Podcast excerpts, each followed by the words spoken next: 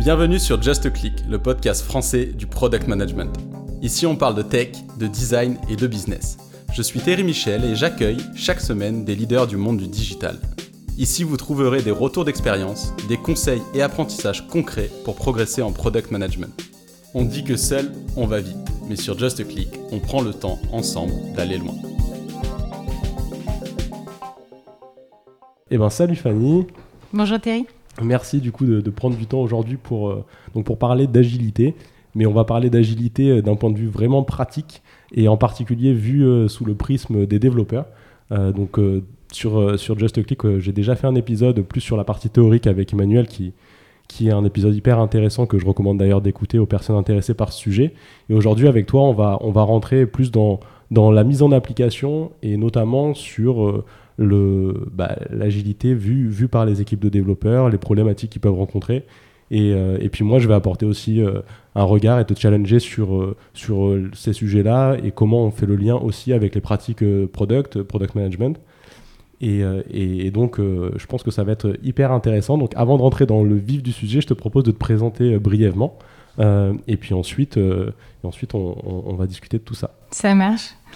Je suis Fanny Clog, je suis TechRel et accompagnatrice agile chez Abside depuis trois ans et demi maintenant. Et c'est exactement ce dont on va parler. J'accompagne les équipes de développement au quotidien dans le passage ou dans la pérennisation de l'agilité. Donc, euh, ce qui est très rigolo, c'est que la demande généralement euh, vient d'un mandataire, donc quelqu'un qui demande à ce que je vienne aider généralement quand il y a des problématiques, sinon ce n'est pas euh, intéressant pour que je vienne du coup aider les, euh, les équipes là-dedans. Et en fait, je trouve que les équipes sont elles aussi très demandeuses euh, de, de s'améliorer, de, de s'en sortir, de trouver des solutions. Et donc, euh, j'ai tendance à dire que j'interviens à la demande et du mandataire et des équipes elles-mêmes. Ok, très clair. Et du coup, aussi pour bien comprendre d'où tu viens, donc tu, on en avait échangé en off, tu, tu avais un, passé historique aussi de développeur? Oui, j'ai commencé euh, par là. Donc je pense que c'est un point aussi important pour euh, les devs qui peuvent nous écouter ou les, tech leads. Euh, tu n'arrives pas juste avec une casquette purement théorique, au contraire, tu, tu, tu as cette légitimité-là du, du, fait de venir aussi du monde de du dev à la base et donc de peut-être mieux comprendre aussi les enjeux, les frictions qui peuvent y avoir quand, quand tu essaies de mettre en place ces, pratiques.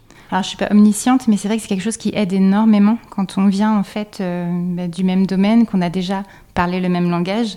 Euh, qu'on a rencontré aussi les mêmes problématiques, qu'on a fait des tentatives, euh, on a testé plusieurs choses. Donc on n'est pas là en fait pour apporter la solution, mais on est là pour réfléchir à quelles pourraient être les solutions possibles, lesquelles on va tester, euh, lesquelles nous sont le plus confortables et celles qu'on garde au final. Donc en fait c'est ça qui est très précieux et j'ai envie de dire, c'est la même chose aussi pour les gens qui sont en reconversion, par exemple. Euh, je connais une personne que j'affectionne particulièrement, qui est Pierre Bouzin, par exemple, euh, qui lui a fait de l'optique avant de venir euh, sur, sur le domaine numérique et ça lui a énormément servi et nous, ça nous a énormément apporté d'avoir son point de vue justement très différent. Donc en fait, dans tous les métiers, quel que soit votre passé, il y a toujours quelque chose qui est bon à apprendre pour justement que ça nous aide au quotidien.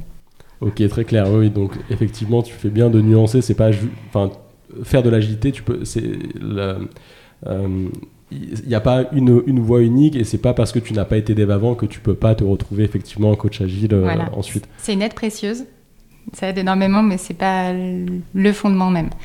je pense que d'ailleurs, la, chose la plus intéressante, c'est d'abord de, de, savoir se mettre à la place des gens euh, qui vivent le projet, le produit au quotidien et euh, se mettre à leur place, euh, faire une, avoir de l'empathie euh, et savoir voilà, bah, les aider à évaluer quelles pourraient être les différentes solutions après.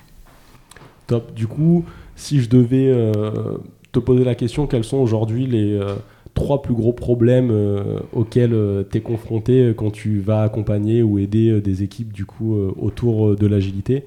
Et notamment, moi, ce qui m'intéresse, c'est euh, du regard de l'équipe de développement.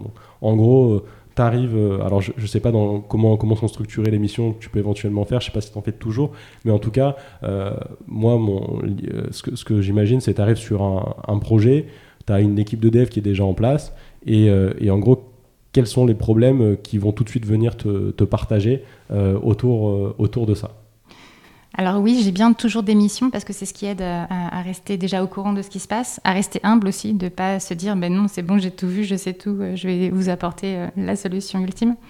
Donc euh, je, continue à travailler avec différentes équipes. Trois principaux problèmes, il y en a déjà un déjà qui, me vient à l'esprit directement, c'est le, le fait de fonctionner en mode siloté.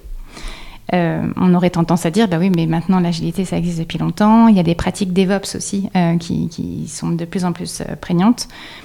Et bien, bizarrement, c'est toujours aussi siloté dans les équipes dans lesquelles j'interviens. Et donc, c'est un jeu constant de rejet de balles entre les équipes dev. c'est forcément la faute, quand, quand, quelque chose ne fonctionne pas bien, c'est forcément la faute d'une autre équipe aux alentours, que ce soit métier ou Ops. À l'inverse, les métiers, c'est forcément la faute des devs, et puis les ops, bah, c'est forcément la faute de quelqu'un d'autre aussi. Et en fait, il y a cette espèce de triangle des Bermudes qui persiste. Et c'est là où moi j'interviens et où j'aime bien intervenir, c'est le fait de juste de faire comprendre qu'en fait, euh, des fois, on, juste se poser, juste discuter, euh, repenser objectif produit, qu'est-ce qu'on veut vraiment faire, où est-ce qu'on veut aller tous ensemble normalement. Déjà, faut se mettre au clair là-dessus. Mais c'est là où j'interviens et où j'aime bien apporter, moi, mon savoir-faire, c'est euh, les choses et arrêter de, euh, d'avoir des murs, en fait, entre les différents sachants. Les deux autres difficultés qui pourraient, qui pourraient être, enfin, sauf si tu voulais rebondir. garde-les, euh, garde-les en tête, c'est au pire, je te, je te, relancerai après. Déjà, sur cette première, du coup, avec moi, ma casquette produit, j'ai envie de te dire, c'est exactement le rôle d'un product manager que de mettre ce lien entre les différentes équipes. Donc, euh, toi, quel est ton regard par rapport à l'intérêt euh, des méthodes agiles pour mettre ce lien aussi? Comment, comment, du coup, tu, tu vois euh, bah, l'apport de ces méthodes-là, ou en tout cas leur adaptation? Parce que souvent, ces équipes qui vont te dire, qui, ont ces problèmes de silo, ils vont penser faire des méthodes agiles en plus. Ou en tout cas, ils vont se labelliser comme faisant du Scrum, faisant du. mais derrière, on voit bien que ça répond pas du tout aux, problèmes premier qui est, qui est ces, silos. Donc toi, comment, avec euh, la pratique agile, euh, tu, tu, essayes de, mettre ce lien pour essayer de faire le parallèle ensuite derrière avec, euh, avec le produit? Il y a une phrase que j'adore dans les pratiques agiles et que j'essaye de... Enfin, j'essaye de centrer toutes mes, toutes mes missions là-dessus. C'est il faut être auto-organisé, autonome et à savoir qu'il faut le le maximum d'expertise suffisante pour que le produit ait une réelle valeur. Et en fait, on a tout résumé en disant ça. Il faut le nombre de personnes qui aient l'expertise suffisante pour le faire. Donc si il faut savoir par des métiers, bah, il faut quelqu'un du métier. S'il faut savoir par les tech, il faut quelqu'un de la tech. S'il faut aller au-delà euh, par les prod, par les maintiens de la, prod, eh ben, il faut un ops, etc. etc. Et ce lien-là dont tu parles, en fait, euh, si on n'arrive pas à le co-construire ensemble, eh ben, on met des rôles supplémentaires. Dans le framework Scrum, par exemple, il y a le Scrum Master qui est vraiment dédié à ça, normalement, au début des équipes, euh, des équipes agiles. Euh, tu parles de Product Manager, mais ça peut être n'importe qui, en fait, qui ait ce rôle plus poussé de mettre du lien si les équipes ne le font pas déjà naturellement entre elles. Et des fois, et c'est là où j'interviens, moi, c'est quand ça ne va plus, euh, on a dépassé cette ligne. Euh, on est tous ensemble dans le même bateau, on, va y aller. Et donc mon rôle, c'est vraiment de remettre cette compréhension de bah, tous ensemble, on est plus fort. Et puis, euh, c'est pas le monde des bisounours, hein, encore une fois, mais. Non, non mais ça ça, ça, me va bien. Là, à chaque mon podcast, la conclusion qui est générique, c'est l'introduction, pardon, et c'est quelque chose auquel je crois vraiment. C'est seul on va vite, mais ensemble on va loin. Donc, pour moi, il n'y a pas de, il a, pas de sujet là-dessus. Euh, pour revenir du coup un peu sur euh, quand tu disais ben, ça peut être euh, product manager ou, autre, moi ça me, ça, me fait, ça me lève quand même une question. donc sur l'auto-organisation des équipes et du coup la responsabilisation de toutes les parties prenantes de l'équipe qui construisent le produit tech, ça fait complètement sens et peu importe les méthodes utilisées, il faut tendre vers ça au plus possible. Pour autant, le sujet moi qui, qui, qui me questionne, c'est à un moment dans un navire, tu as toujours besoin d'un capitaine. Parce que si tu n'as pas de capitaine, euh, il faut qu'il y ait quelqu'un qui tranche sur certaines décisions. Dans le cas par exemple de Scrum, euh, le Scrum Master, c'est pas lui qui a, l'autorité pour dire là, la priorité 1, c'est d'aller ici. Et, euh, et donc, autant tendre vers une auto-organisation des équipes et une responsabilisation, oui. Par contre, quand tu dis bah, tout le monde peut plus ou moins prendre ce rôle product manager. Là-dessus, moi, je suis plutôt en désaccord parce que j'ai tendance à vouloir dire non, il faut qu'il y ait in fine une personne qui décide, alors peut-être pas de comment on construit la solution, mais en tout cas de quel est le problème auquel on veut répondre. D'accord. et, là-dessus, je suis curieux d'avoir ton point de vue dans le cadre du coup bah, d'équipe agile, parce que on, on, pense là souvent à l'organisation des équipes en interne, donc tu parlais des points de friction, par exemple, entre des devs et des ops. Euh, donc, euh, typiquement, euh, le classique, hein, c'est je dev quelque chose, le produit marche quand je suis en, environnement de test interne, potentiellement en environnement de pré-prod. Ensuite, ça passe en prod à ceux qui doivent opérer le système. Et là, ils reviennent toquer à la porte en disant mais votre système il est ingérable en prod, nous nos opérateurs ils ont aucune procédure. Enfin, les choses classiques on va dire. Et déjà c'est un premier problème entre des départements techniques. Et après, il y a l'autre problème qui est le business qui lui dit euh, moi je demande cette feature euh, parce que j'ai un gros client dans un mois qu'il faut que j'arrive à signer et il pourra euh, il voudra signer uniquement si on a cette feature. Et en face j'ai les devs qui me répondent bah là on peut pas vraiment dire ça va dépendre de notre vélocité. Et, du coup on a un deuxième problème ici qui est entre le business et, et la capacité derrière in fine aux devs à livrer, enfin aux équipes tech à livrer quelque chose pour répondre euh, à des enjeux business. Et c'est là où, pour moi, pour faire tout ça, tu as besoin d'une personne type euh, product manager. Et je suis curieux d'avoir euh, ton ta vision pour répondre à ces deux problématiques. Donc, Déjà, pour préciser ma pensée, je n'ai pas dit que tout le monde pouvait être product manager. Je disais juste que l'aspect facilitant, le lien, le fameux lien, tout le monde est capable d'en mettre un petit peu. Et quand moi j'interviens, c'est quand même ça, c'est plus possible parce qu'il y a eu un historique, il y a eu un passé, il y a eu des choses qui sont, qui sont un peu dégradées et que du coup on n'est plus capable justement euh, chacun d'amener ce lien-là par nous-mêmes. Et donc on a besoin de quelqu'un de neutre, idéalement, d'extérieur et qui vient apporter ça sur euh, ce que tu as exposé, euh, que moi je rallierais plutôt euh, pas, de, pas forcément de prendre la décision, mais de donner le cap, en fait, d'embarquer tout le monde vers un cap, vers une vision. D'ailleurs, hein, c'est un petit changement dans le dernier, la dernière version du Scrum Guide, c'est qu'on ne parle plus de produit de goal, mais de vision produit. et exactement, tu as raison, il faut quelqu'un qui embarque l'équipe vers quelque chose. Et donc, à un moment donné, pour déterminer ce quelque chose, il faut statuer. Et c'est très important que ce soit qu'une seule personne, justement, qui fasse euh, cette chose-là. Par contre, il le fait en considération de beaucoup, beaucoup de choses. Il va le faire en fonction de son, propre avis du marché, ses propres expériences, euh, la connaissance des experts métiers, des futurs utilisateurs, s'il a la chance en plus de connaître des utilisateurs finaux directs, c'est juste parfait. Et puis aussi, il aura une écoute attentive sur euh, les possibilités technique de réaliser de son équipe et des ops que je considère aussi dans l'équipe. On verra par la suite. Donc sur le comment gérer le travail en adéquation avec ces triparties en fait. Je pense que c'était malheureux en fait, euh, triangle des Bermudes, les pauvres. Non, on peut faire euh, un monde meilleur euh, avec ces trois facettes. On peut dire triangle d'or. Le triangle d'or, je préfère. Et enfin, c'est assez, assez simple. Il y a des choses humainement logique qui se passe quand on a besoin de quelque chose. Euh, on lève, on se lève, on lève la tête et on va poser la question à une personne et on attend le retour pour euh, savoir quelle orientation on doit choisir. Bah, dans une équipe, c'est exactement pareil. Si je manque de compétences, de connaissances, d'informations, de, précision pour mener à bien euh, mon travail, je vais aller poser ma question. Ça peut être métier, ça peut être hop, ça peut être n'importe quoi pour le récupérer. Plus mon, mon interlocuteur pardon, sera loin, plus ce sera compliqué et plus je vais travailler en mode asynchrone en fait. Je vais attendre que la réponse vienne pour pouvoir continuer. Donc je suis en mode blocage. Pour lever ces blocages, c'est très simple. Il faut réduire le temps, il faut réduire la distance. Et c'est pour ça qu'encore une fois, j'aime référer à cette phrase, mais dans l'équipe, il faut un maximum d'expertise nécessaire à l'intérieur pour pouvoir avancer. Donc si j'ai besoin d'un métier, très souvent, bah, je peux même lui proposer de venir dans l'équipe ponctuellement. Et du coup, ce, ce, métier, tu le, tu le fais intervenir dans quel type de cérémonie, par exemple À quel moment dans... Ah, alors ça dépend. Tu fais référence euh, au framework Scrum? D'accord. Parce que comme je ne travaille pas que euh, en, Scrum... Après, je, je, parle de Scrum, mais on, pourrait parler sur d'autres approches qui sont plus... Euh, en flux tendu type Kanban ou même d'autres approches Dans l'XP Programming, le, le demandeur, l'utilisateur est là en permanence, par exemple pour justement rapprocher. Euh... Oui, alors voilà, donc, mais c'est très bien que tu dis ça. C'est très bien que tu dis ça, je vais parce que du coup, c'est exactement ce type de point euh, que j'ai envie de challenger. Parce que si ton utilisateur final, euh, qui est, on va dire, représenté, alors de, de, manière réaliste, ça va être du coup sur une organisation, sur des organisations qui sont assez silotées, ça va être ton besoin, ton besoin métier effectivement. donc que ça soit un, un CSM, que ça soit un commercial des, personnes qui sont en contact direct avec les utilisateurs finaux à qui tu vends ton produit.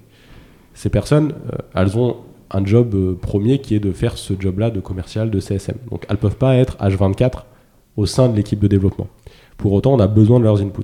Et c'est là ma question, comment toi tu... Alors peu importe, euh, j'ai parlé de cérémonie, donc effectivement c'était complètement biaisé sur Scrum, mais sur d'autres frameworks, d'autres approches agiles, comment tu... Quels seraient tes, tes des conseils pratiques pour intégrer ces personnes du métier, du besoin utilisateur, mais de manière réaliste. C'est-à-dire, je ne veux pas entendre la réponse, euh, ils sont toujours là dans l'équipe parce que concrètement, c'est pas réaliste, euh, à part si effectivement. Non, c'était un exemple, effectivement. volontairement, je challenge ça parce que c'est quelque chose, c'est vrai que moi, j'ai entendu souvent parfois des, du regard développeur, c'est que en tant que dev, parfois tu peux te dire. Euh, euh, bah, je, je, fais ça. Euh, enfin, tu as, des tâches très, euh, très claires sur qu'est-ce qu'il faut construire et tu comprends pas pourquoi la personne qui te demande, elle, elle vient pas plus souvent te clarifier effectivement ce qu'il faut, qu'il faut construire. Mais parce que souvent, cette personne qui demande, elle a aussi plein, plein d'autres choses à faire. Alors, ces personnes-là, enfin, nos interlocuteurs métiers, la plupart du temps, dans certaines entreprises, ça peut même être l'équipe d'à côté. Euh, pour d'autres, c'est un peu plus lointain. Et effectivement, elles ont déjà, un, leur propre job, comme tu dis. Et puis, euh, elles interviennent aussi en tant que partie prenante sur plusieurs projets différents. Donc, elles ne peuvent pas être dédiées à une équipe. Donc, j'ai l'impression que c'est ce que tu voulais entendre. non, mais euh, je, veux surtout entendre, toi, qu'est-ce que tu dans les faits, recommandes ou en termes de best practice Je ne me, me permettrai pas de donner des recommandations parce que c'est tellement différent en fonction de la situation, en fonction des équipes, en fonction du produit, euh, la taille du produit, typiquement. Euh, quand déjà même une équipe, par exemple, est dispatchée sur plusieurs produits, bah, tu peux pas te permettre d'intégrer plusieurs euh, équipes métiers dans ton équipe aussi. Donc ça dépend vraiment de beaucoup de choses. De ce que moi j'ai vu dans ma petite expérience, j'ai pas encore dépassé les, les 20 ans de, de job, ça va être le au plus proche et le plus à l'écoute. C'est-à-dire que euh, quand tu parles de cérémonie, tu fais sans doute référence euh, notamment euh, au, ce qu'on appelle les backlog refinements, donc ces éléments qui nous permettent, ces petits points qui nous permettent de s'assurer du besoin de l'utilisateur, de s'assurer de la priorité de ce besoin, d'affiner ce besoin aussi pour être sûr d'être toujours aligné. Ça, c'est des choses que quand on applique Scrum et quand ça vaut le coup d'appliquer Scrum, parce que des fois aussi je préconise de ne pas faire d'agilité, mais quand c'est le cas, c'est des choses qui sont à multiplier. Euh, c'est pas quelque chose qui a lieu une fois par itération, par exemple, pour ceux qui connaîtraient Scrum. Euh, c'est vraiment des choses qui sont à multiplier, quitte à se répéter. Pédagogiquement, euh, je pars toujours du principe que quand on a une question qui reste en suspens, c'est qu'on n'a pas compris. C'est pas parce qu'on veut embêter son interlocuteur à répéter. Donc il ne faut pas hésiter à multiplier ces points-là pour être en phase. Mais j'ai envie de dire, c'est la même chose avec tout le monde. Si j'ai pas quelque chose, si j'ai pas compris quelque chose de technique, je vais aller reposer la question à mes experts pour justement qu'ils me réexpliquent et qu'on soit toujours en permanence alignés. Donc en fait, c'est la même chose avec les métiers. La difficulté avec les métiers qu'on a à en plus, c'est qu'ils sont euh, assez globalement oubliés dans une euh, transformation agile quand elle ne concerne entre guillemets qu'un seul produit de l'entreprise, quand toute l'entreprise n'est pas agile. On a tendance un petit peu à les oublier, du coup ils ne comprennent pas le pourquoi de l'intérêt d'être aussi à disposition de l'équipe. Ils ont l'impression aussi de, euh, comment dire, de tirer un peu sur la corde au final, parce que effectivement ils ont un vrai métier à côté, entre guillemets. Donc c'est un petit peu compliqué de les convaincre d'être aussi à disposition. Et c'est là où c'est intéressant, c'est ben, de reprendre à zéro les principes, pourquoi on a décidé de passer en agilité. De le rappeler, de leur expliquer aussi, de les embarquer, de leur faire bien comprendre leur intérêt. Et très vite, ce qui se passe, en tout cas de ce que j'ai vécu, c'est qu'en plus, ils se rendent compte de l'intérêt d'être là, présent, souvent, parce qu'en fait, ça leur sert à eux d'abord. Et, ça ne sert pas que l'équipe de développement. Quand tu, ils trouvent ton intérêt, forcément, tu es plus embarqué et tu tu donnes plus facilement d'informations, tu es là à disposition plus facilement. C'est ultra chronophage et on ne peut pas se permettre de demander à un métier d'être là en permanence. Donc effectivement, il y a des moments d'échange privilégiés et les meilleurs, ce sont ceux, je trouve, qui ne sont pas formels. Et donc, je ne te citerai pas de cérémonie particulière. La seule où ils sont obligés d'être là, c'est la revue, parce que c'est eux qui vont nous dire si c'est OK ou pas euh, ce qu'on a réalisé durant l'itération. Mais ces petits points d'échange, je les conseille nombreux, informels, et surtout sur des points précis pour que ça aille très vite et que ça ne leur prenne pas 3 heures, 2 heures de temps tous les jours. Intéressant, ouais. Maintenant, j'aimerais bien qu'on creuse un peu plus, du coup, l'aspect de comment tu fais pour euh, passer, du coup, d'une organisation, on va dire, très cycle en V, où euh, j'ai mes besoins qui sont exprimés, ma spec, mon cahier des charges, c'est poussé à la technique, et ensuite, on se revoit euh, dans six mois, de la manière la plus, on va dire, fluide et, moins brusque possible. Un peu tes, tes, petits tips pratiques, sans rentrer dans le spécifique d'une méthode en particulier, mais oui. En règle générale, ça m'est énormément arrivé. Donc déjà, c'est une bonne question. Euh, l'idée, et je vais reprendre un petit peu ce que j'ai dit tout à l'heure, c'est vraiment d'embarquer les métiers. Effectivement, quand ils viennent toquer à votre euh, porte euh, d'équipe de dev et qu'ils viennent vous demander X fonctionnalités avec cette question-là, bah, quand est-ce que vous allez pouvoir nous le donner? Donc une date jalon. Euh, là, on se dit, OK, il y a eu des petites bases, des principes agiles qui n'ont pas encore été euh, expliqués ou qui n'ont pas encore été intégrés, parce que comme tout changement, c'est pas inné, ça se fait pas en un claquement de doigts, donc il faut être accompagné, à minima au début. Et donc, on se pose. Et le rôle, d'ailleurs, en Scrum, parce qu'on parlait du Scrum tout à l'heure, du Product Owner, c'est aussi de faire comprendre ça euh, au métier. On ne va pas écrire une liste au Père Noël avec une date estimée euh, au-delà, ça c'est fini. On va optimiser chaque moment passé sur du développement de fonctionnalités avec des découvertes. C'est-à-dire que là, pour l'instant, vous voulez tout ça, certes, mais si ça se trouve, dès qu'on va vous faire votre première fonctionnalité, ça va vous faire penser à une idée de génie juste après. Hop, on va devoir du coup intégrer cette adaptation, ce changement-là très vite. Et en fait, vous serez les premiers contents avoir cette nouvelle fonctionnalité que vous n'aviez pas en tête pourtant au départ. Donc en fait, c'est vraiment le but, et moi j'affectionne vraiment ce, cette façon de faire, c'est leur faire se rendre compte de l'importance qu'ils ont, euh, qu'ils sont centraux hein, dans nos, préoccupations d'équipe euh, de développement. Il faut aussi faire comprendre ça à l'équipe de dev que euh, le but, c'est bien de fournir quelque chose qui soit utilisable et, si possible, agréablement. Donc c'est vraiment cette communication, cette collaboration ensemble qui est ultra importante. Quand tu dis il, tu parles du coup de, des, euh, responsables métiers. Mais, mais, vraiment tous ensemble. Comme tu disais tout à l'heure, c'est très important d'avoir euh, un minima, en toute honnêteté, si ces points de refinement dont on parlait tout à l'heure sont nombreux, effectivement, tout le monde ne va pas y aller tout le temps. C'est le product manager, euh, aidé de son product owner au besoin, qui va y aller. Après, il faut bien transmettre euh, l'information, la traduire, comme tu as dit tout à l'heure, et ça c'est très important. Il y a effectivement euh, une étape de traduction. Ça ne veut pas forcément dire qu'on ne parle pas la même langue, c'est juste que sur des mots-clés, sur des habitudes qu'on a, sur des trigrammes, hein, euh, tous les mots qu'on utilise là, on pense savoir de quoi on parle à chaque fois. non, il faut les préciser. C'est vraiment des étapes d'alignement qui sont super importantes. Donc non, euh, quand on a une liste de 150 fonctionnalités, on ne les découpe pas en 150 cartes euh, dans notre Kanban. Non, on ne fait pas ça. Euh, on étudie vraiment, on challenge les priorités de nos demandeurs, de nos métiers, qui vont en plus se sentir écoutés. Donc ça, c'est très important. Et revenir petit à petit là-dessus. Et c'est pour ça aussi que c'est important qu'ils soient là à la sprint review, parce qu'ils vont dire si oui ou pas, on repart de là on en est arrivé pour faire la suite. Ok, donc très clair. Et du coup, est-ce que tu aurais des, des exemples de, choses qui sont bien passées ou, plutôt de donc là j'entends dans ce que tu dis par exemple le fait que quand tu euh, permets euh, de délivrer petit à petit des choses parfois ça va pouvoir faire comprendre aussi au, métier enfin se faire réaliser au métier ah bah peut-être que là en fait on, veut aller autre part par rapport à ce qu'on avait initialement pensé donc ça je le vois comme un, un, gain euh, assez rapide et, du coup quelque chose de positif du fait d'apporter ces, transitions Est-ce que tu as d'autres petits euh, comme ça retours d'expérience positifs euh, que, que, tu constates assez régulièrement Ouais, j'appelle ça des souvenirs feel good parce qu'on ne rencontre pas que des réussites, il hein, ne faut pas se leurrer, on teste des choses et des fois on échoue. On échoue rapidement, c'est ça qui est pratique avec l'agilité. Donc on se rend compte très vite et on essaye autre chose. Mais dans ces moments-là, on aime bien se souvenir de ces souvenirs feel good. Et je prends toujours cet exemple-là, notamment en formation, quand, quand, quand je leur, j'essaie de leur montrer que quand ça fonctionne, ça fonctionne vraiment du feu de Dieu. Euh, c'est quand, euh, au bout de six mois de projet, euh, j'ai un. Alors à l'époque, ça s'appelait business analyst dans l'équipe, pas encore business owner. Il est carrément venu dans notre bureau s'installer, pas pour être, pas pour travailler tout le temps à 100% avec nous, mais juste pour être là euh, quand on avait une question, un doute, etc.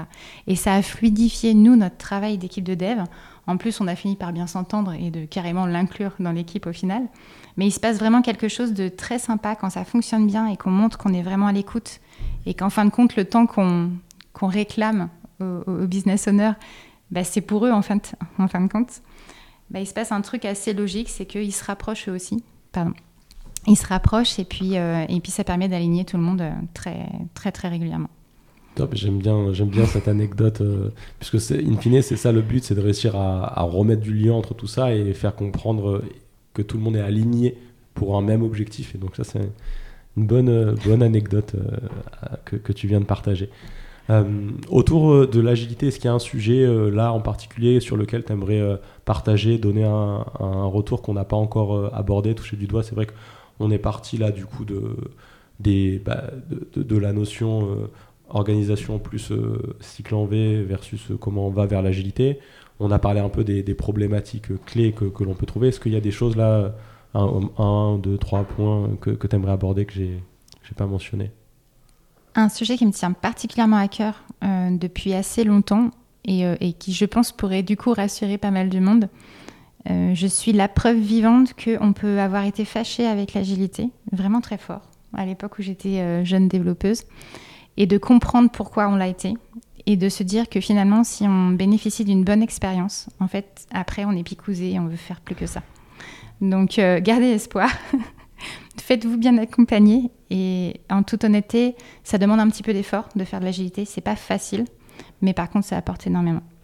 Toi, d'un point de vue personnel, tu dirais quelles sont les qualités principales pour, euh, pour faire ton rôle? Qu'est-ce que mon rôle à moi? Alors lequel? Alors euh, moi je vais Scrum Master? Non, je vais, je vais je vais dire la compréhension que j'ai de ce que tu fais. Donc après peut-être tu vas me dire mais c'est pas du tout ça ce que je fais. Euh, mais bon, moi ce que le rôle que, que, que pour moi je, je comprends de, de, ce que tu fais, c'est d'être alors le mot on va dire qui c'est pas celui qui importe. Moi, je veux dire coach agile, facilitatrice agile, aide à la transition vers euh, les méthodes d'agilité, voilà un peu tout ça. Et donc, ce rôle de, pour moi, principalement facilitatrice pour euh, apporter les pratiques. C'est ça un peu que je vois dans, dans tes missions. Tout je, te, fait. je te laisse corriger s'il y a des choses en plus, en moins. Euh, ok, super. Donc c'est un bon point. Et du coup, l'idée maintenant, c'est de voir bah, bah, pour ce rôle-là particulier, quelles sont pour toi les qualités, en tout cas que tu considères comme étant vraiment importantes? Prendre le temps de comprendre, euh, ne pas dérouler une, une, valise magique avec tout plein d'outils dedans, et, euh, et surtout euh, savoir adapter en fonction des retours. Quand on essaie de comprendre déjà la problématique, ça veut dire qu'on essaie déjà de se mettre à la place de ceux qui vivent le produit du moment, de comprendre qu'est-ce qui fonctionne, qu'est-ce qui fonctionne et qu'on voudrait garder, qu'est-ce qui fonctionne et qu'on ne voudrait pas garder aussi. Il y a des choses, hein, typiquement. Euh, faire euh, des heures euh, pas possibles jusqu'à jusqu'à 23 heures tous les soirs. Oui, ça fonctionne. Oui, ça permet de, de, comment dire, d'aller garder les jalons, mais en fin de compte, on les cible les équipes, donc c'est pas quelque chose qu'on souhaite. Et puis à l'inverse, qu'est-ce qu'on peut améliorer?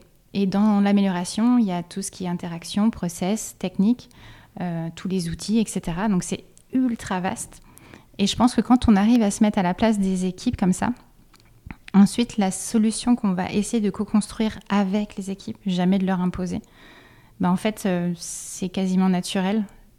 Oui, ça va bouger les lignes, donc oui, on va se sentir momentanément inconfortable, hein, ça c'est lié à tout changement.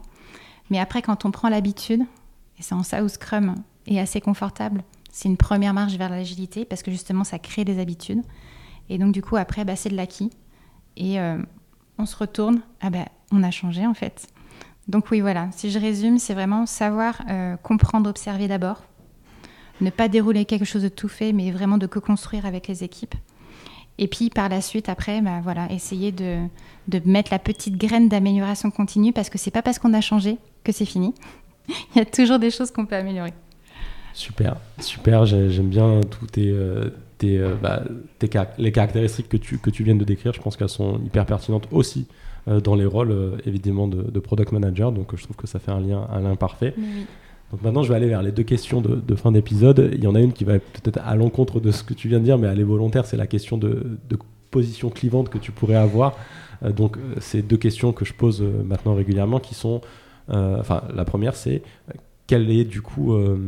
Est-ce que tu as une position assez forte ou en général tu te retrouves en désaccord avec tes pairs quand, tu, quand tu partages cette position. C'est sûr que là ça va à l'encontre d'être à l'écoute, mais, mais bon, c'est quand même bien d'avoir des convictions. Donc je pense que ça vaut toujours le, coup de, les partager. Quand... À l'encontre, je ne sais pas. Par contre, euh, comme je l'ai un peu précisé tout à l'heure, je ne suis pas partisane de dire qu'il faut faire de l'agilité à tout prix. Et euh, il y a des fois où je conseille à des équipes. Euh, là, le dernier POC qu'on a fait d'ailleurs, une des dernières missions que j'ai faites, j'ai conseillé de ne surtout pas le faire en agilité parce qu'avec le peu de temps, le peu de, moyens budgétaires qu'on avait et le peu de personnes qu'on était, euh, ça nous aurait vraiment euh, rallongé et, fatigué pour rien. On se voyait quand même tous les jours. Euh, on faisait quand même des mini-rétros de temps en temps. Donc, non, on n'est pas passé en mode agile, mais sachez qu'une fois qu'on a mis le pied dedans, c'est quand même très difficile de faire autrement. Ok, super. Et bah, du coup, maintenant, pour aller sur la dernière, qui est la question des ressources, donc est-ce qu'il y aurait des, des recos des recos de lecture, blog, euh, articles, podcasts? Et après, pas nécessairement que sur l'agilité, mm. ça peut aussi être des choses, toi, qui te nourrissent euh, intellectuellement, au-delà euh, purement technique agile. Et personne aussi. Eh ben, merci de l'avoir précisé, parce que dernièrement, j'ai passé ma certification PSDEV, PSD1. Eh ben, je la recommande à tous les agilistes parce qu'elle est complètement différente de la PSPO et PSM. Et elle donne en plus euh, des. J'ai adoré la préparer. Hein. Elle donne en, plus des idées d'outillage, de façon de faire, de process que, hélas, je manque que ça trouve. Que ça. Pas de souci. Je trouve que ça manque euh, dans les certifications PSPO et euh, PSM. Donc, déjà, voilà, première ressource, regardez les formations liées à PSDEV 1. Et moi, mes trois ressources, mes bibles que je conseille toujours à chaque fois que je fais une formation, c'est euh, L'art de devenir une équipe agile de Claude Aubry. C'est pas son, célèbre bouquin justement euh, Scrum, je crois qu'on en a la version 6 de mémoire. Non, c'est celui qui est ultra accessible et qui permet de trouver des mots super simples pour convaincre même ceux qui ne sont pas euh, dans le numérique, dans, voilà, dans la construction de produits numériques. Donc celui-là, je l'aime beaucoup. Accelerate, avec notamment Jenny Kim. Donc c'est une référence pour moi, mais c'est un retour d'expérience, hein, c'est absolument pas une méthode. Et puis troisième ressource, euh, et j'ai eu la chance de rencontrer euh, une des participatrices de, ce livre, c'est Software Craft. Le sous-titre, c'est pour ça que j'ai pris une photo. TDD, Clean Code et autres pratiques essentielles. Et j'ai du coup rencontré Dora Bartagis qui, euh, qui a participé et c'est ultra précieux. Et ça amène énormément d'outils pour les équipes de dev. Super. Et avant de terminer, est-ce que si on veut te suivre, si on veut prendre contact avec toi, quel est le, meilleur lieu pour le faire? Alors j'ai un handle LinkedIn, vous cherchez Fanny Cloak, un Twitter KLF37. Et j'ai un petit blog, mais il est trop long, je pourrais pas vous l'exposer. Ça marche, super. Bah, merci Fanny. Merci Terry. Ça y est, l'épisode est terminé. Si celui-ci vous a plu, vous pouvez me soutenir en laissant une note et un commentaire sur votre plateforme d'écoute préférée. Aussi, n'oubliez pas de vous abonner à l'émission pour être sûr de ne rien manquer. A très bientôt sur Just Click, le podcast français du product management.